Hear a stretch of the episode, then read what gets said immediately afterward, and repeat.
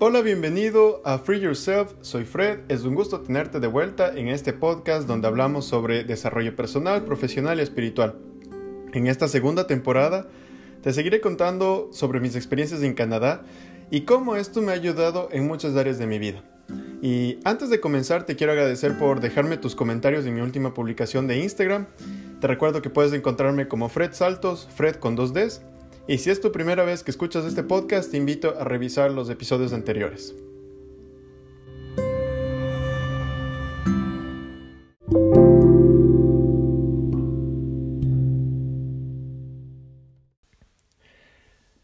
En este episodio vamos a hablar sobre las finanzas personales de un estudiante en Canadá y específicamente en Montreal. Quiero responder algunas de las preguntas que me han hecho en redes sociales de amigos también que me conocen y que se han interesado en conocer más sobre este proceso.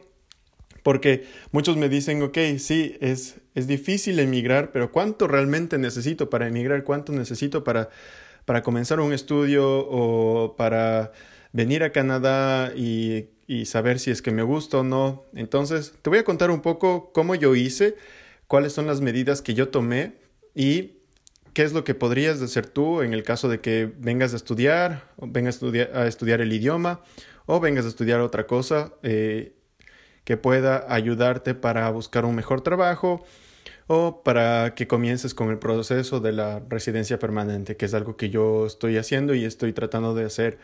Eh, como les digo, o sea, son pasos que estoy haciendo que posiblemente esté haciendo bien, esté haciendo mal.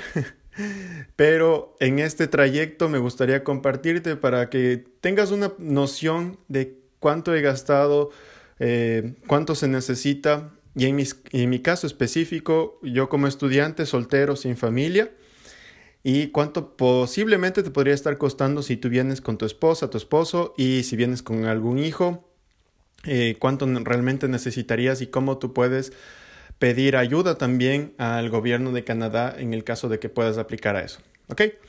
Entonces, primero, comenzando, si tú quieres venir a Canadá y quieres venir eh, solamente para estudiar el idioma, cuando vienes con la visa de idiomas, porque son dos visas diferentes, cuando vienes a estudiar, si vienes solamente por idiomas, es una visa de idiomas. Si vienes con esa visa, no puedes trabajar. No puedes trabajar porque así dice la ley. Y si te encuentran trabajando, te votan del país. Así de simple.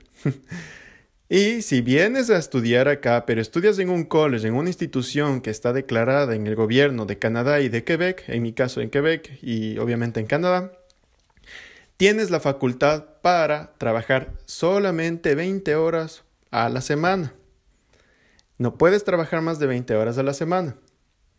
Ahora, ¿cuánto cuesta, cuánto ¿Cuánto sería alrededor eh, para venir a Canadá? ¿Cuánto necesitaría para venir a Canadá?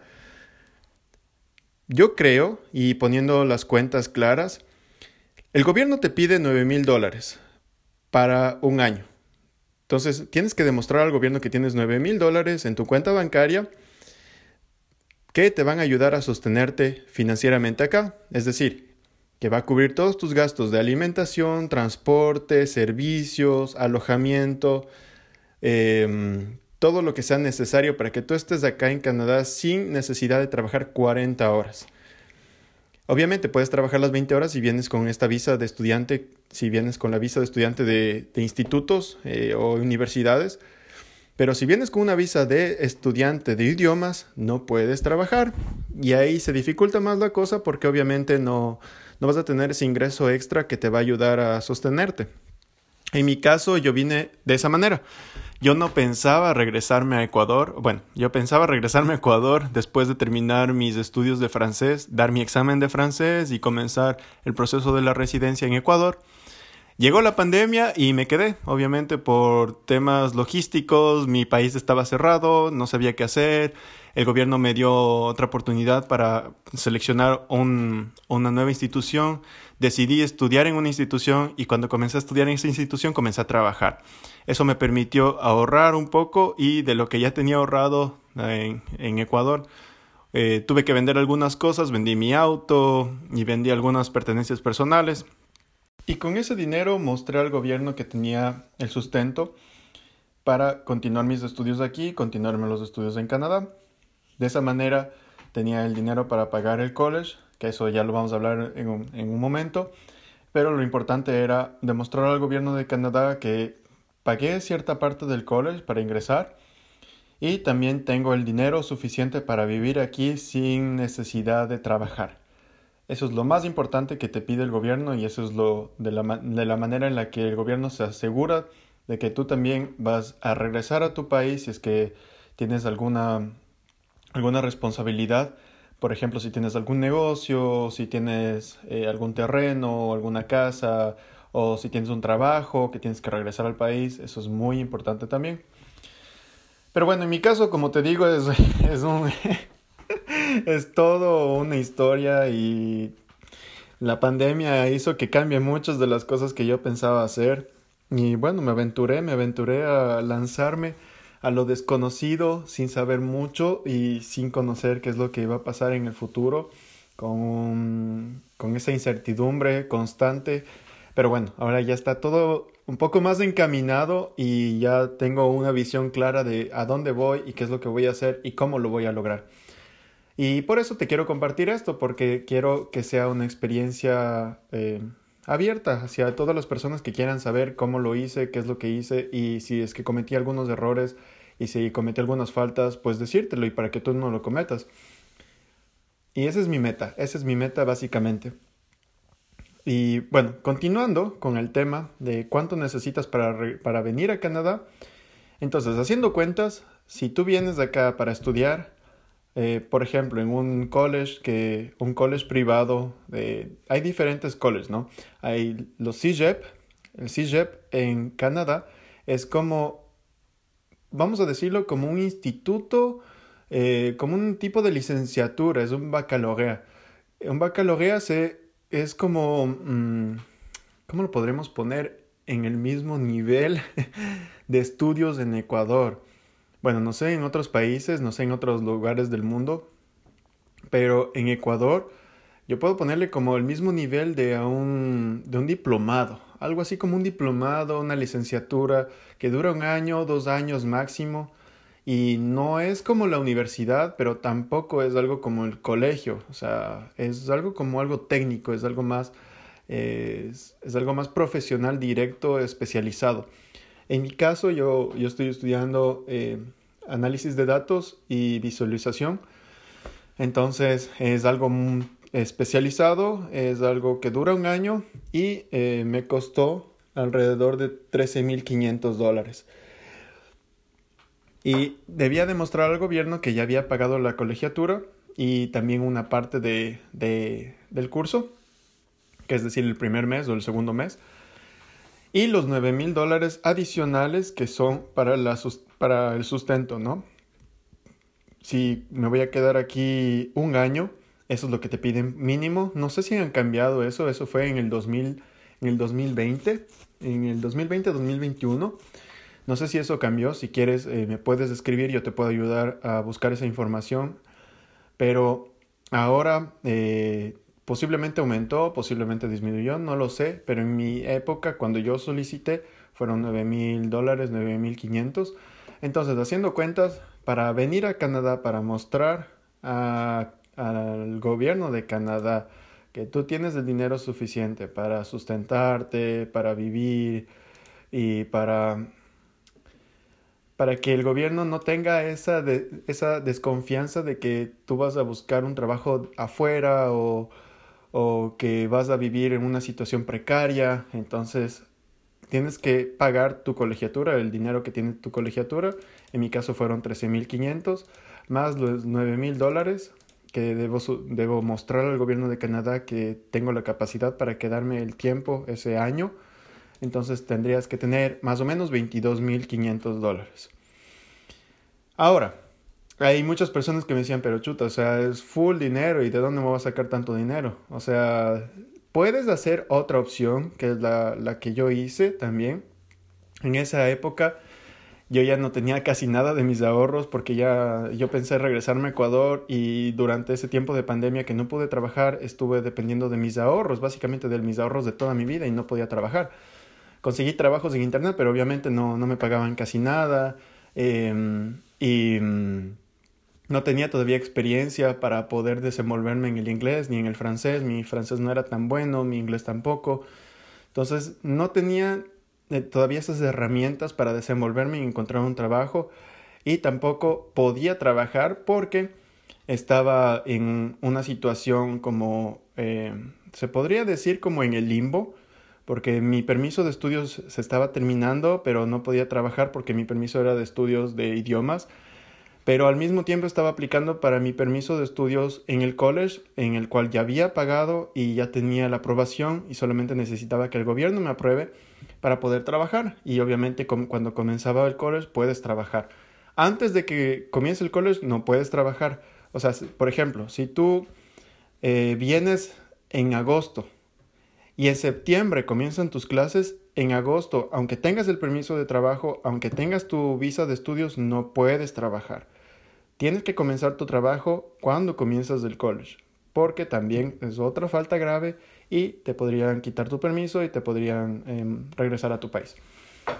Entonces, de cómo yo hice fue eh, pedir un amparo, se podría decir un amparo financiero en este caso, porque no tenía esa cantidad de dinero en ese tiempo, entonces lo que pedí es ayuda a mi mamá para que ella sea mi, mi sustento, mi garantía y ella pueda demostrar el, el, balance financiero y yo con una parte que ya tenía que era una, una gran parte también.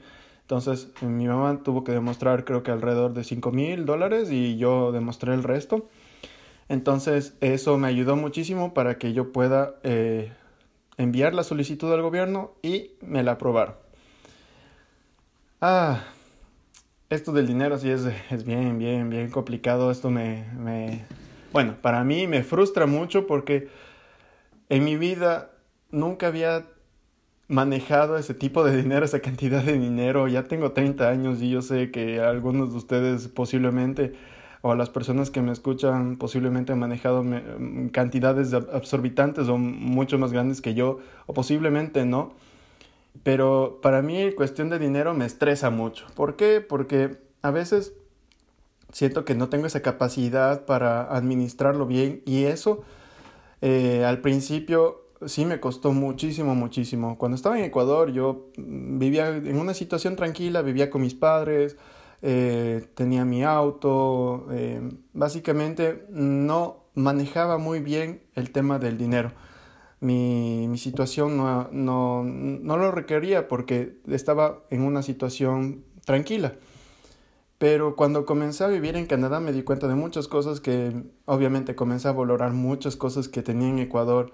El hecho de que podía comer tranquilamente en mi casa, de que nunca había faltado nada en mi casa, de que siempre había algo que comer, siempre había algo que, que, hacer. Eh, nunca faltamos, nunca nos faltó nada, mis padres siempre se esforzaron por dar todo lo mejor, por siempre eh, que nos sintamos bien, que nos sintamos contentos con lo que, lo que tenemos, si tenemos y si, y si no tenemos, que también sentirnos bien con lo que hay y, y eso me hizo valorar mucho las cosas que aprendí en mi país. Y yo para serte muy sincero, eh, era muy inmaduro en el tema del dinero. Muy, muy inmaduro. O sea, ni siquiera tenía cuentas mías, ni siquiera hacía eh, contabilidad personal. Eh, siempre gastaba y gastaba y a veces hasta las tarjetas de crédito las reventaba. O sea, tenía, era un desastre. O sea, cuando comencé a trabajar en esta empresa de telecomunicaciones, gracias a Dios pude trabajar en en un mundo diferente y también el recurso, eh, mi, mi salario aumentó de un grado bastante fuerte. Entonces ahí es cuando ya me puse las pilas y dije, ok, tengo que poner las cosas claras, tengo que ver qué es lo que necesito para viajar y si quiero viajar y quiero irme a Canadá para estudiar, entonces tengo que comenzar a ahorrar. Y obviamente en ese tiempo comencé de poco a poco, no tenía esa disciplina de llevar un cuaderno donde anotaba o en mi teléfono donde anotaba mis gastos. Pero ya comencé. Y en realidad cuando llegué a Canadá, ahí fue la prueba de oro. Ahí fue cuando realmente tenía que poner todas las cosas claras porque si no compraba las cosas, si no compraba mis alimentos, simplemente no comía y no había nadie que me ayude con eso y, y básicamente tenía que valerme por mí mismo en muchas de las cosas. eso fue algo que aprendí llegando acá en Canadá en los primeros meses y después se volvió más difícil porque obviamente ya no tenía tanto dinero, ya no sabía qué hacer, si iba a regresarme a Ecuador, si iba a quedarme acá. Eh, mi situación no estaba tan bien, eh, no sabía cómo demostrar al gobierno que tenía el dinero para continuar trabajando, para, para bueno, eh, demostrar al gobierno que puedo quedarme aquí, que puedo pagar las cosas y con el trabajo que voy a obtener o con el trabajo que me van a permitir hacer, continuar pagando eh, las deudas que tenía. Pero bueno, recapitulando, como persona, eh, estudiante solo, de una sola persona, necesitas alrededor de unos 22 mil, 23 mil dólares. Ahora tienes varias opciones, o pides un préstamo en el banco y demuestras esto, o pides una garantía, puede ser una garantía tus padres o, o alguien que te pueda garantizar de que tienes ese dinero en el banco y esa persona va a ser tu garante en caso de que obviamente se va a ser tu respaldo financiero. En mi caso fue como que la mitad. Entonces mi madre me ayudó con el respaldo. Obviamente ella solamente me ayudó con con el respaldo y yo tenía el resto, entonces eh, ya fue mucho más fácil en ese caso. Ahora, ¿cuánto necesito de alojamiento? Esto va a depender de la zona en la que tú vivas, de la misma manera que en todos los países siempre hay zonas que son más caras, otras zonas que son más baratas. Entonces, todo depende en dónde está tu college y también tienes que ver la movilidad dónde vas a estudiar. En este momento estamos en pandemia y la mayoría de colleges y la mayoría de institutos están dando solamente online. Entonces, y algo nuevo, algo muy interesante es que hay algunos institutos que están aceptando a personas del extranjero, están dando clases en el extranjero y cuando termines tus estudios vas a tener la capacidad de trabajar acá en Canadá. Ahora, no sé, no sé si esto eh, aplica hasta el día de hoy, no sé si ya lo quitaron o no lo quitaron. Como te digo, esto es una noticia que la escuché y si quieres puedes escribirme y la buscamos en conjunto y vemos cuáles son las mejores opciones. Y si no es así, entonces eh, si vienes acá y decides venir acá para también probar el país, si te gusta el país, si quieres quedarte acá, si soportas el invierno, soportas el verano, porque el verano también hace mucho calor, así como en el invierno hace mucho frío, el verano también hace mucho calor. Em, entonces depende, depende de qué es lo que quieras hacer, depende de cuáles son tus objetivos. Eh, si tu objetivo es venir acá a Canadá y estudiar acá en Canadá, quiero que sepas que todavía algunos de los colegios, no todos, algunos de los institutos eh, están dando clases virtuales. Entonces, si vienes acá, vas a estar mucho más tiempo en tu casa estudiando que en el instituto. Puede que esa situación cambie. No sabemos con el tema del coronavirus y todo esto, entonces hay que estar pendientes, pero puede, cambiar. Y si tienes que quedarte en un lugar, en eh, buscar un alojamiento, Aquí es muy usual eh, buscar roommates o colocataire. Colocataire es como una persona que arrienda una parte de su departamento. Es muy común eso. Para mí, a mí me fue como un choque un, poco, porque al principio no sabía que, podías tener ese, ese, como que ese, mm, como que ese, mm, esa forma de, de pagar una, una habitación. Eh, bueno, yo pensaba en un futuro, ¿no? En un, en un, en un futuro pienso eh, tener mi propio departamento y, vivir solo, etcétera, pero ahora viendo la situación y tratando de ahorrar lo más posible y de hacer las cuentas que me cuadren muy bien para que no tenga problemas después y para que eh, también poder invertir ese dinero. Yo te recomiendo, si vives solo y vas a venir solo, buscar un colocateo.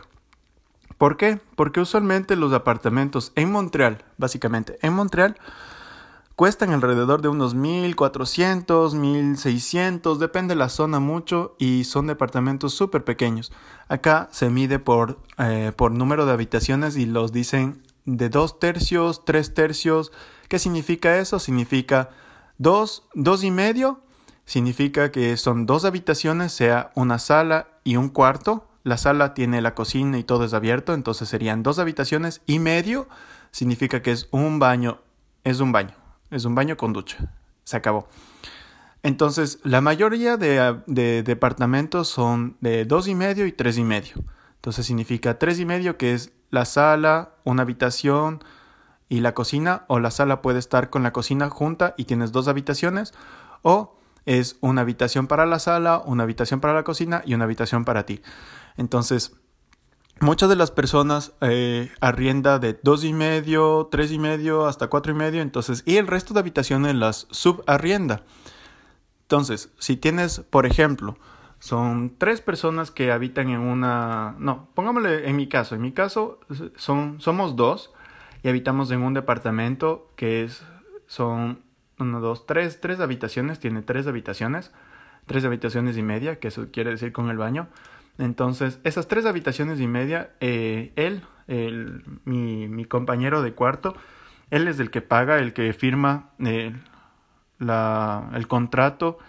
Y aquí los contratos se firman por años. Entonces, para tener un contrato por año tienes que demostrar tu crédito bancario y también algunas referencias de personas que hayas arrendado antes o que tengas personas que sean de aquí. Puede ser de tu trabajo, puede ser algún, algún familiar.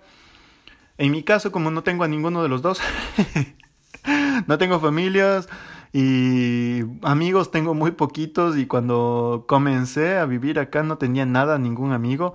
Entonces la manera en la que yo encontré fue a través de una página web que se llama Kijiji que es una de las páginas web un poco más reconocidas en, en Canadá y en Montreal para buscar alojamiento, buscas autos, puedes buscar eh, cosas usadas, cosas nuevas. Es como mercado libre, pero para Canadá. Se llama Kijiji.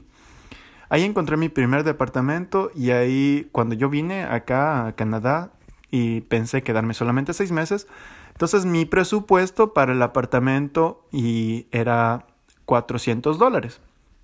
Entonces esos 400 dólares tenía solamente para el apartamento, no, no incluía obviamente lo que es el servicio de internet, el servicio de calefacción, el servicio de lavandería. Entonces todo eso era aparte. Y eso no estaban dentro del, del departamento. Es un lujo, es un lujo tener lavaplatos o secadora y lavadora en, en el departamento, es un lujo, verdaderamente es un lujo. Y mm, los departamentos no son tan grandes, o sea, se podría decir que, que es básicamente para vivir dos personas y, y, y, basta, o sea, no, no, no puedes vivir en un departamento, un tres y medio, meter cinco personas ahí, es imposible. Hay, existen casos que sí, sí existen y bueno, obviamente vas a pagar menos, pero vas a tener menos privacidad y vas a compartir tu cuarto y no te recomendaría. Hay habitaciones de 200 dólares, de 300 dólares, eh, de 200 dólares no te recomiendo para nada. Tuve esa experiencia y no fue muy agradable. Mm, la verdad fue un departamento eh, bastante sucio, eh, la las personas que estaban ahí no eran tan agradables, se sentía uh, uh, alcohol, se sentía, se sentía el ambiente un poco raro. Entonces no, no es por discriminar ni tampoco por juzgar, pero no era muy agradable. O sea, obviamente lo que pagas eh, va a depender obviamente de la calidad y si pagas algo muy básico, obviamente espérate a ten esa expectativa de que no va a ser un lujo, obviamente, ¿no? No vas a, no vas a dormir en, en una cama que está arriba o en mi caso yo tuve que dormir en una cama que estaba en el suelo con un colchón usado que no sé de, de dónde habría estado ese colchón y qué personas habrían utilizado ese colchón.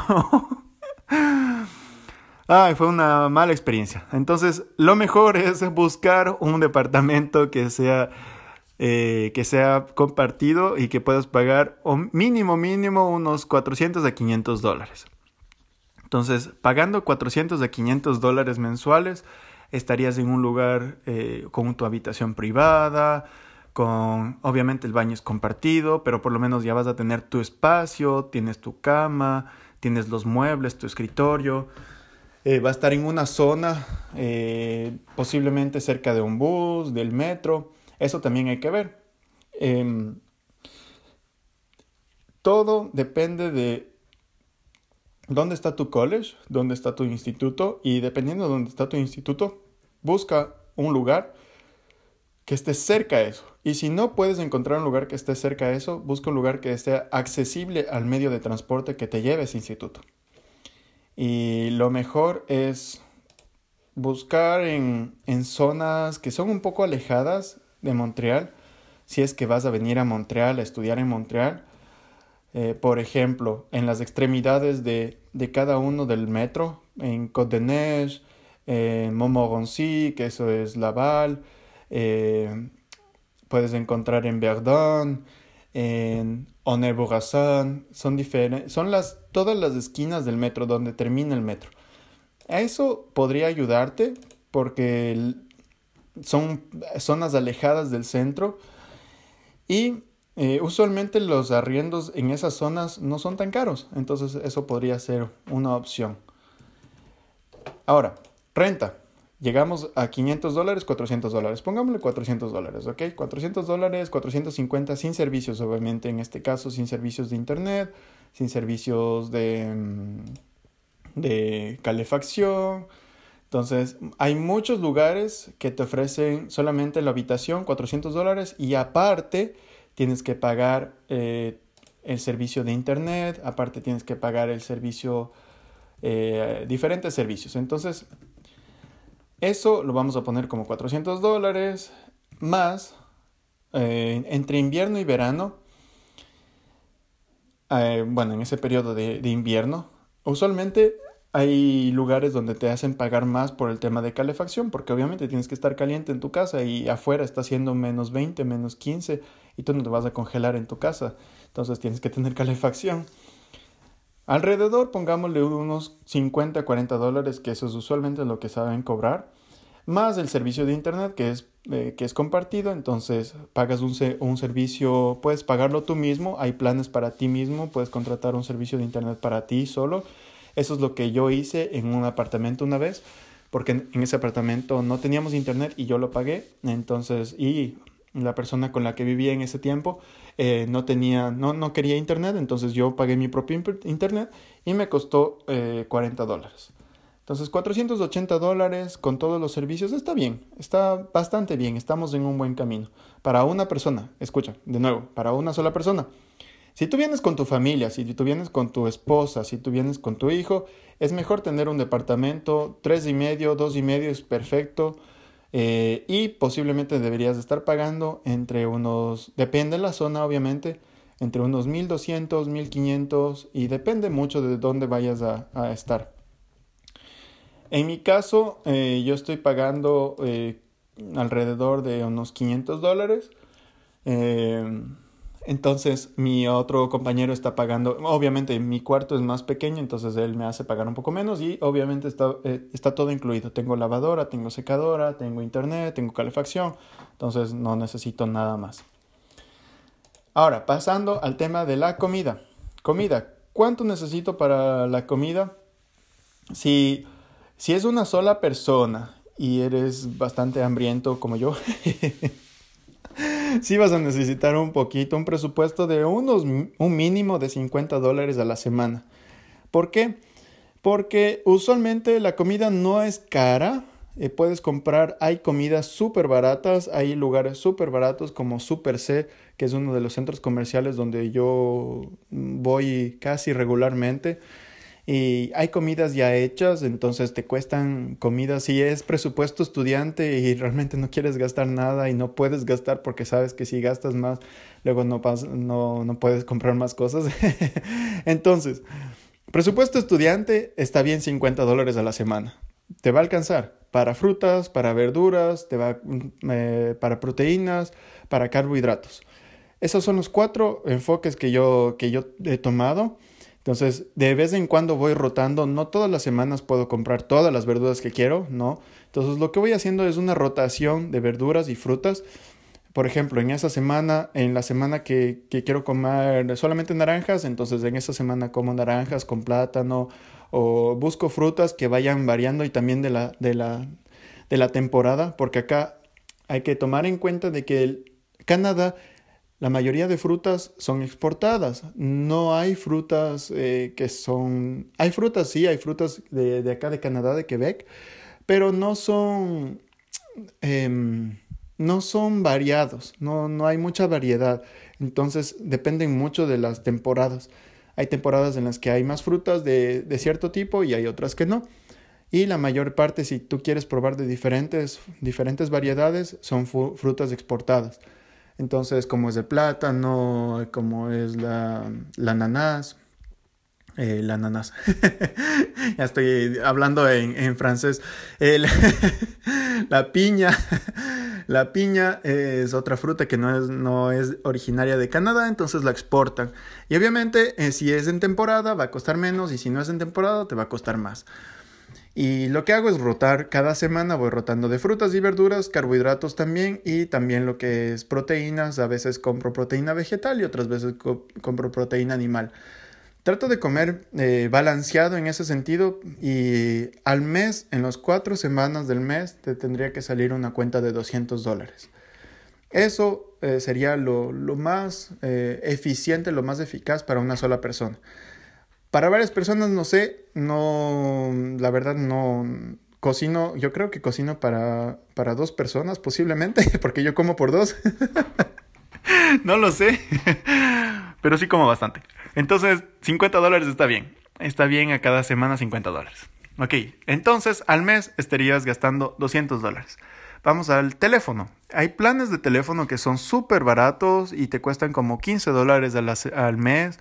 Y pero el problema es que no tienes eh, llamadas ilimitadas o mensajes ilimitados y no tienes conexión a Internet. Ahora sabemos que vivimos en un mundo conectado y necesitamos Internet para hacer casi todo. Yo te recomendaría comprar un plan básico de 30 hasta 40 dólares, que eso te, te, va, te va a dar un Internet, te va como 10 gigas o 5 gigas, yo sé que no es bastante y en, mi país, en comparación con Ecuador, con 25 dólares tenías como 25 gigas o cosas así y es súper loco. No, hasta ahora no entiendo por qué en Canadá es tan caro el tema de telecomunicaciones, posiblemente por, por lo que no está tan poblado y no hay muchas antenas y posiblemente por el tema del clima, que se necesita muchos más recursos para mantener las, las radiobases. Creo que es eso, eh, pero el tema de, comunicación como tal es caro. Entonces, ponlo por bajito, bajito, unos 40, 45 dólares, más taxes, más impuestos. Entonces, pon unos 50 dólares al mes uh, por tu plan de teléfono. Y en mi caso, yo tengo un plan, yo comencé con un plan de, de 20 dólares, pero no tenía nada de internet y eso me frustraba mucho porque había momentos en los que me quería comunicar con mi familia y no tenía cómo. Entonces, poco a poco fui aumentando y el beneficio que me dio esta empresa es que como fui muy fidel, uh, muy fidel, muy, muy fiel, muy fiel con esta empresa, poco a poco me fueron aumentando los beneficios y eso también eh, depende mucho de cómo tú vayas a negociar con la empresa y hay muchas maneras en las que tú puedes negociar. Lo que yo te recomiendo es comenzar con una empresa y si y estás unos tres meses, cuatro meses, y después cuando ves en otra empresa que te dan un mejor servicio, te podrías cambiar, puedes migrar tu teléfono, no hay ningún problema, o puedes hacer una contraoferta a la empresa en la que tienes y decirles, miren, tengo esta nueva oferta, me gustaría saber si ustedes me pueden mejorar esta oferta, y ellos te van a decir sí o no, y por qué, y es mejor negociar. Yo hice de esa manera, me funcionó, es algo que yo vi en YouTube y me pareció súper interesante, no sabía que podía hacerlo, entonces negocié mi plan y negocié con un mejor plan y ahora tengo 30 eh, gigas, pero estoy pagando 60 dólares. Y yo sé que es bastante, yo sé que, que, vas a decir, ah, pero 60 dólares es bastante por 30 gigas. Sí, es bastante, pero vale la pena porque muchas veces estoy afuera y necesito comunicarme con mi familia o hacer una, videollamada, entonces siempre voy a estar pendiente y ellos eh, podría, no sé, podría pasar algún, algún accidente o cualquier cosa Entonces siempre voy a tener ese, esa comunicación con mi familia, con mis amigos o etcétera. Yo te recomiendo que comiences con un plan de 40 dólares. Entonces pongámosle así, 40 ah, dólares al mes. ¿Ok? Unos 45 más taxes.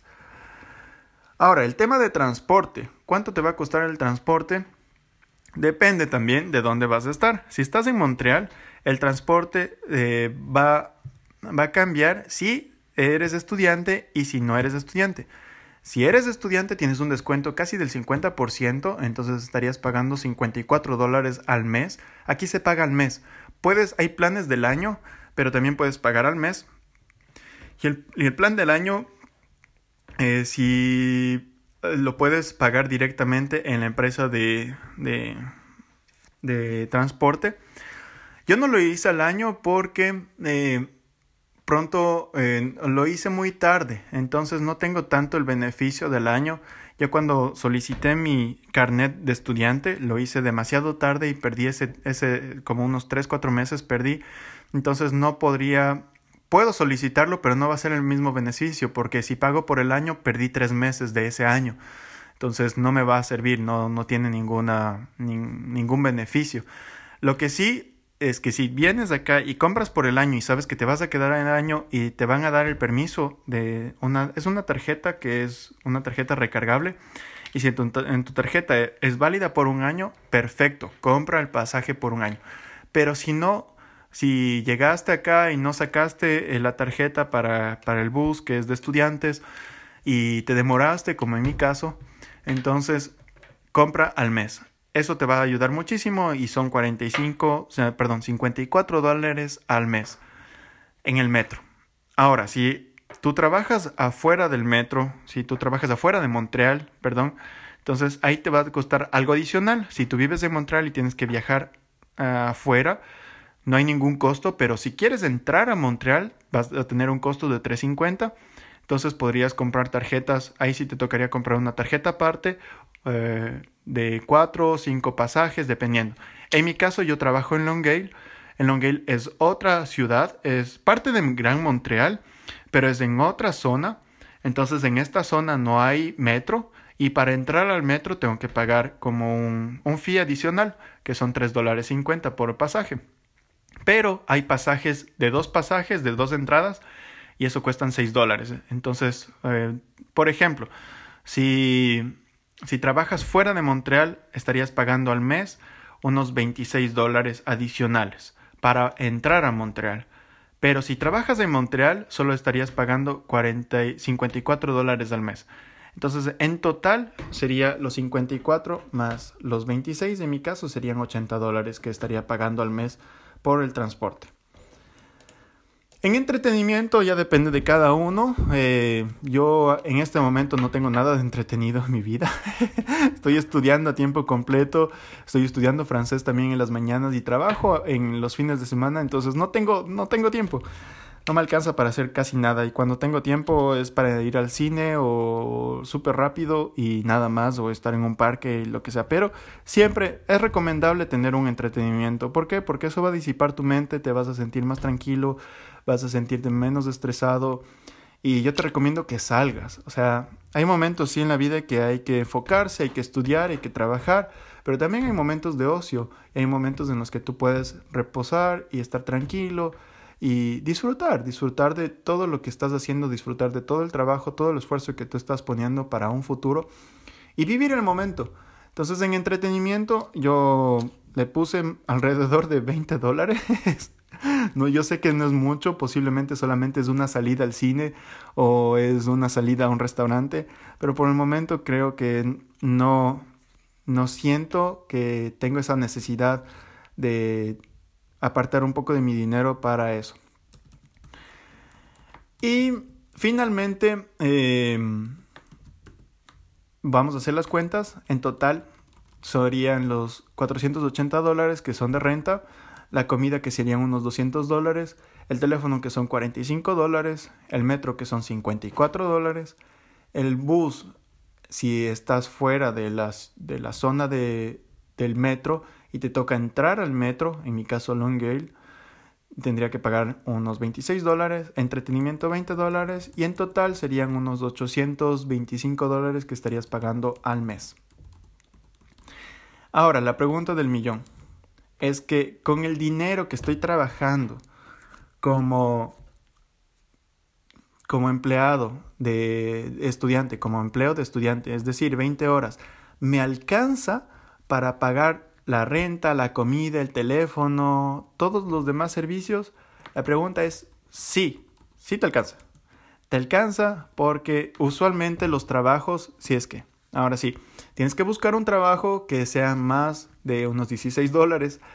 Y para comenzar, si tienes, si tienes un buen nivel de inglés o un, buen nivel de francés, te va a ir mejor. ¿Por qué te digo eso? Porque yo comencé trabajando como como de manager, que es una persona que hace eh, mudanzas. Entonces, en mudanzas no tenía un buen nivel de inglés, no tenía un buen nivel de francés y me tocaba hacer trabajos físicos. Eh, y uno de esos trabajos físicos fue este. Ahí comencé y estaba ganando 13 eh, dólares la hora. ¿Me alcanzaba? No, no me alcanzaba para nada. Entonces, pero bueno, ya comencé con la experiencia y ya tenía un perfil que podría decir en otro trabajo que ya tenía esa experiencia. Entonces busqué en otro lugar, encontré en otro lugar y me comenzaron a pagar 16 dólares la hora. Y con 16 dólares la hora, sí, sí te alcanza. Pero vas a estar con las justas. Yo te recomiendo buscar un trabajo de por lo menos unos 17 dólares, 18 dólares la hora. Pero como, como te decía, depende mucho de tu nivel de francés y de inglés. Más de francés que de inglés. Y cuando ya esté validado tu título, cuando ya tengas un título acá, ahí sí te recomiendo buscar un trabajo en inglés porque la mayoría son bien pagados. Pero hay, ah, en este momento, antes era mucho más, eh, había una diferencia salarial entre personas que hablaban solamente inglés y solamente francés. Ahora hay una diferencia salarial entre personas que hablan inglés y francés y personas que solamente hablan inglés o que solamente hablan francés. Mi recomendación es estudia francés porque te va a ayudar no seas vago, estudia francés. Yo sé que puedes venir a Canadá, puedes venir a Montreal y estudiar inglés y trabajar en inglés y no hay ningún problema con eso, pero se te van a abrir muchas más oportunidades laborales y las personas van a buscarte más si tú tienes dos idiomas, además de tu idioma natal, en, mi caso español, entonces tendría tres idiomas y eso ayuda muchísimo en tu hoja de vida. En mi caso sí me ayudó. Eh, había personas de mi trabajo que hablan español, hablan inglés y hablan francés. Y tres, los tres idiomas lo, lo, podría entender y podría hablar en un nivel básico. Bueno, yo creo que tengo un nivel básico. Pero sí los entiendo y puedo hacer eh, tareas, puedo hacer gestiones, entonces es mucho más fácil que una empresa contrate a una persona que conoce inglés y francés. Los 17 dólares me alcanzan para, para todo esto. Sí, sí te alcanza. Sí te alcanza. Si trabajas 20 horas, vamos a hacer un poco el ejercicio. De aquí tenía mi, calculadora. Eh. Son 17 dólares. Obviamente hay que, mm, después hay que quitarle todo lo que son los impuestos. Aquí tienes que pagar un impuesto a Canadá y un impuesto a Quebec. Entonces son impuestos provinciales y impuestos eh, regionales. Entonces, mm, al, esos impuestos hay que pagarlos. Esos te descuentan directamente de tu rol de pago. Y los 17 dólares por 20 horas, que son a la semana, entonces serían unos 340 dólares, menos los impuestos y todo lo demás, esto te salen unos 295 dólares. Entonces 295 dólares a la semana por cuatro semanas, que son cuatro fines de semana. En mi caso yo trabajo los fines de semana. Entonces serían 1180 dólares. Esos 1180 dólares menos los 1180 dólares menos los 825 que habíamos hablado de todos los gastos, te queda un restante de 355 dólares. Entonces, ¿qué haces con esos 355 dólares? Ahorrar. Ahorrar, invertir. Y no gastarlos como loco. Eso aprendí y, y, toca. hay que... Ok, a veces hay que apretarse un poquito económicamente porque sabes cuál es tu meta y sabes cuáles son tus, tus objetivos.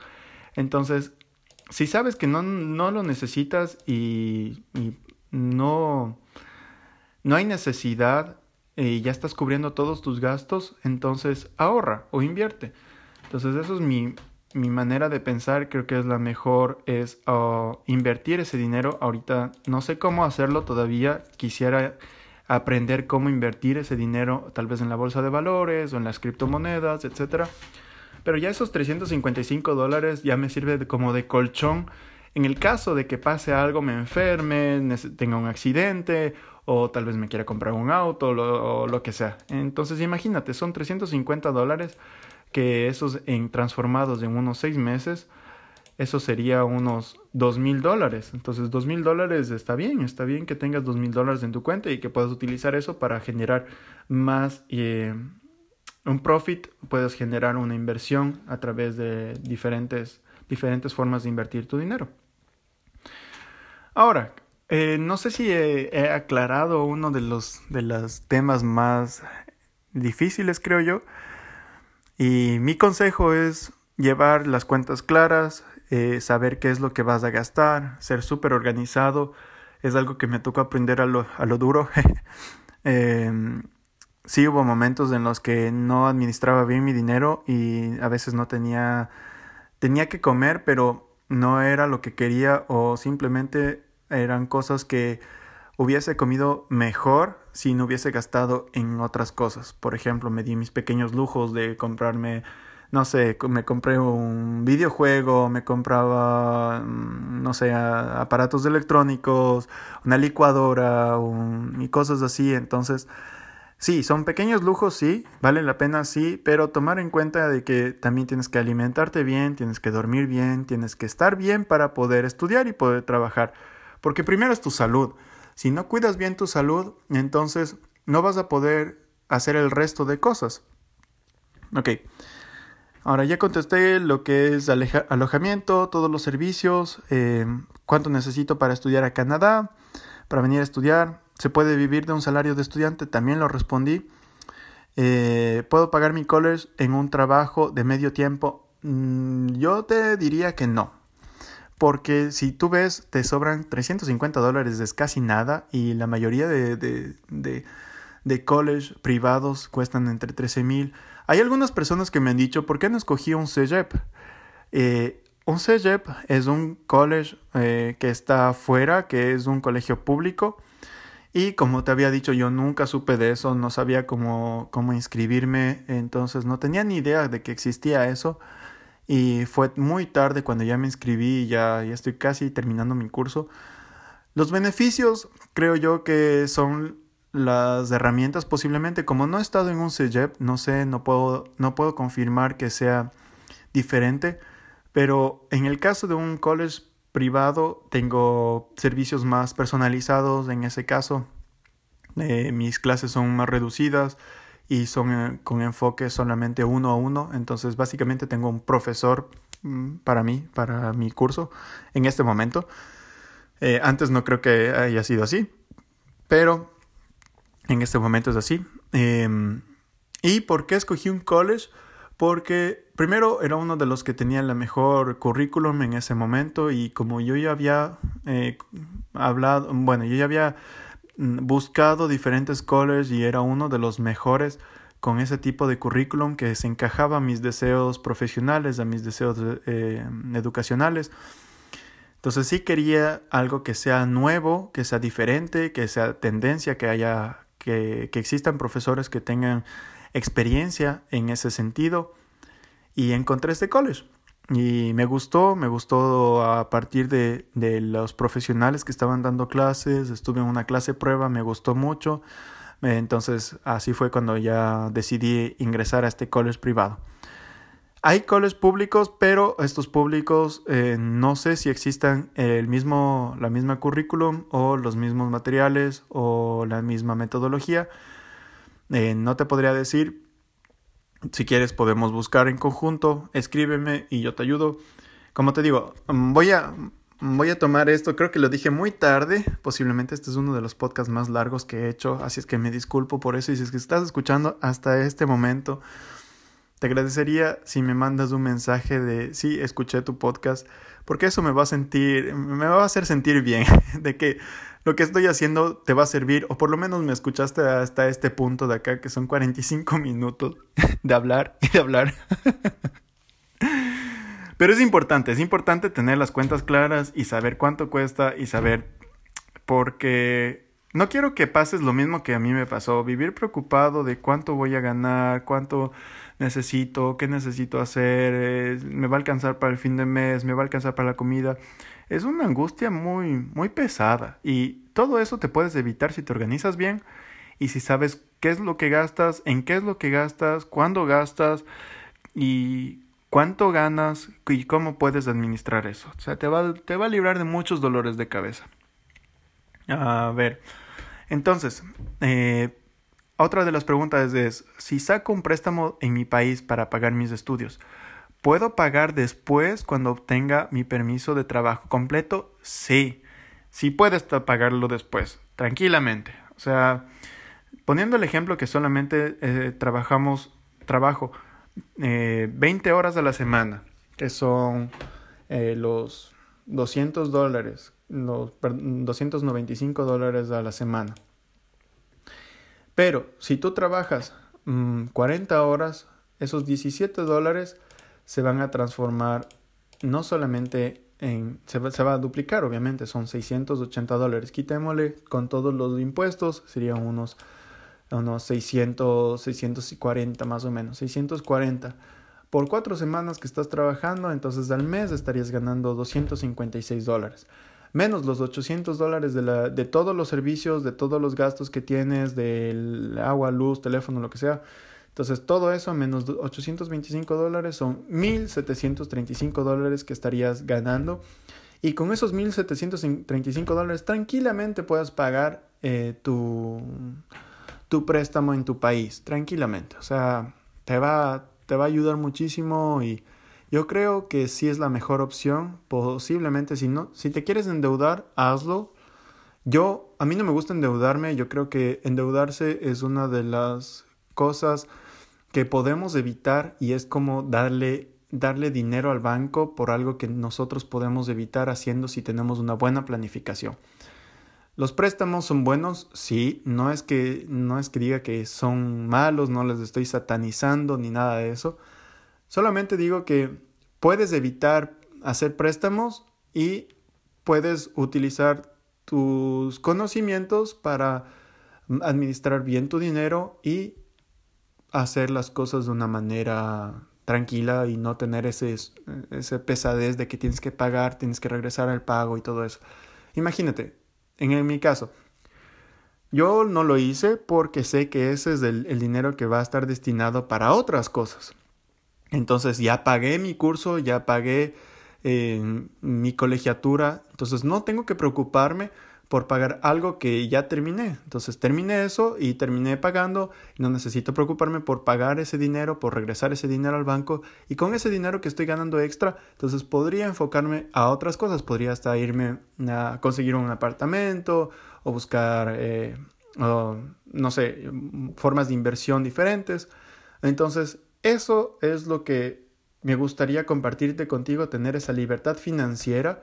Llegar a ese punto de tener una libertad financiera significa no, no, no, no tener todo lo que queramos, no significa eso, no significa que, seas, que vivas en una mansión y que tengas autos, eso no significa para mí, no significa libertad financiera. Libertad financiera significa que cubres todos tus gastos, cubres todo lo que sea necesario para vivir tranquilamente, para vivir cómodamente, y el resto lo utilizas para inversión y simplemente eso genera ingresos que te van a ayudar a sostenerte sin necesidad de hacer un trabajo esforzado o eso es lo que a mí me gustaría y me gustaría buscar y encontrar y eh, es una de las razones por la que estoy estudiando este tipo de, de carreras eh, y buscar esa manera de tener esos ingresos pasivos que me permitan sustentarme mi, todos mis gastos personales y de esa manera con el resto de dinero que, que vaya a ganar invertirlo en diferentes, en diferentes lugares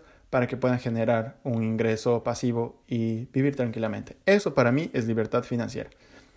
No significa tener mansiones, tener autos, etcétera, como te lo había repetido. Y bueno, entonces, yo sé que ha sido un episodio súper largo y yo espero que no te haya cansado con todo lo que te dije y espero que haya sido de ayuda. Espero que en algo, algo, por lo menos en algo te pueda haber ayudado. y gracias por escucharme, gracias por aguantarme una hora hablando y hablando. Pero creo que es necesario, es necesario tomar en cuenta que las finanzas son algo muy importante, es algo que va a determinar muchas cosas en tu vida y si tú las sabes manejar desde mucho más antes, eh, te va a ir muy bien en el resto de las otras áreas de tu vida. Yo sé que el dinero no es importante, pero sí es necesario y es necesario que sepamos manejarlo bien. Es, el, es la única manera en este momento de intercambio de servicios y bienes y les, si tú sabes manejar eso, vas a estar tranquilo el resto de tu vida.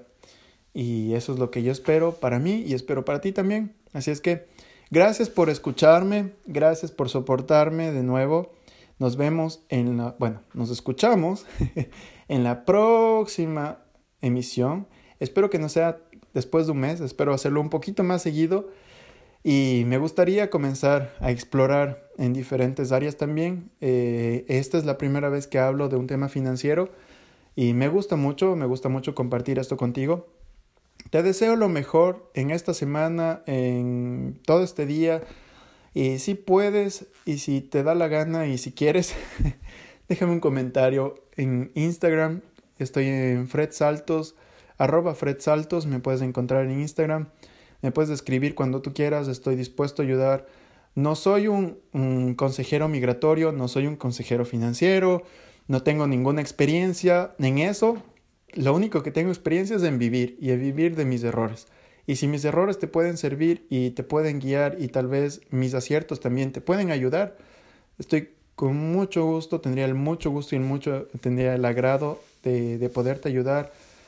Eh, sería excelente. Así es que me despido con un fuerte abrazo, con un fuerte, fuerte saludo para ti. Espero que estés súper bien de salud, que te encuentres bien. Espero que no hayas tenido el COVID y que se lo tuviste y ya te encuentres mejor y que no te den secuelas, etc. Y nos vemos en el próximo episodio de Free Yourself. Que tengas una linda, linda semana y un lindo día. Cuídate mucho. Chao.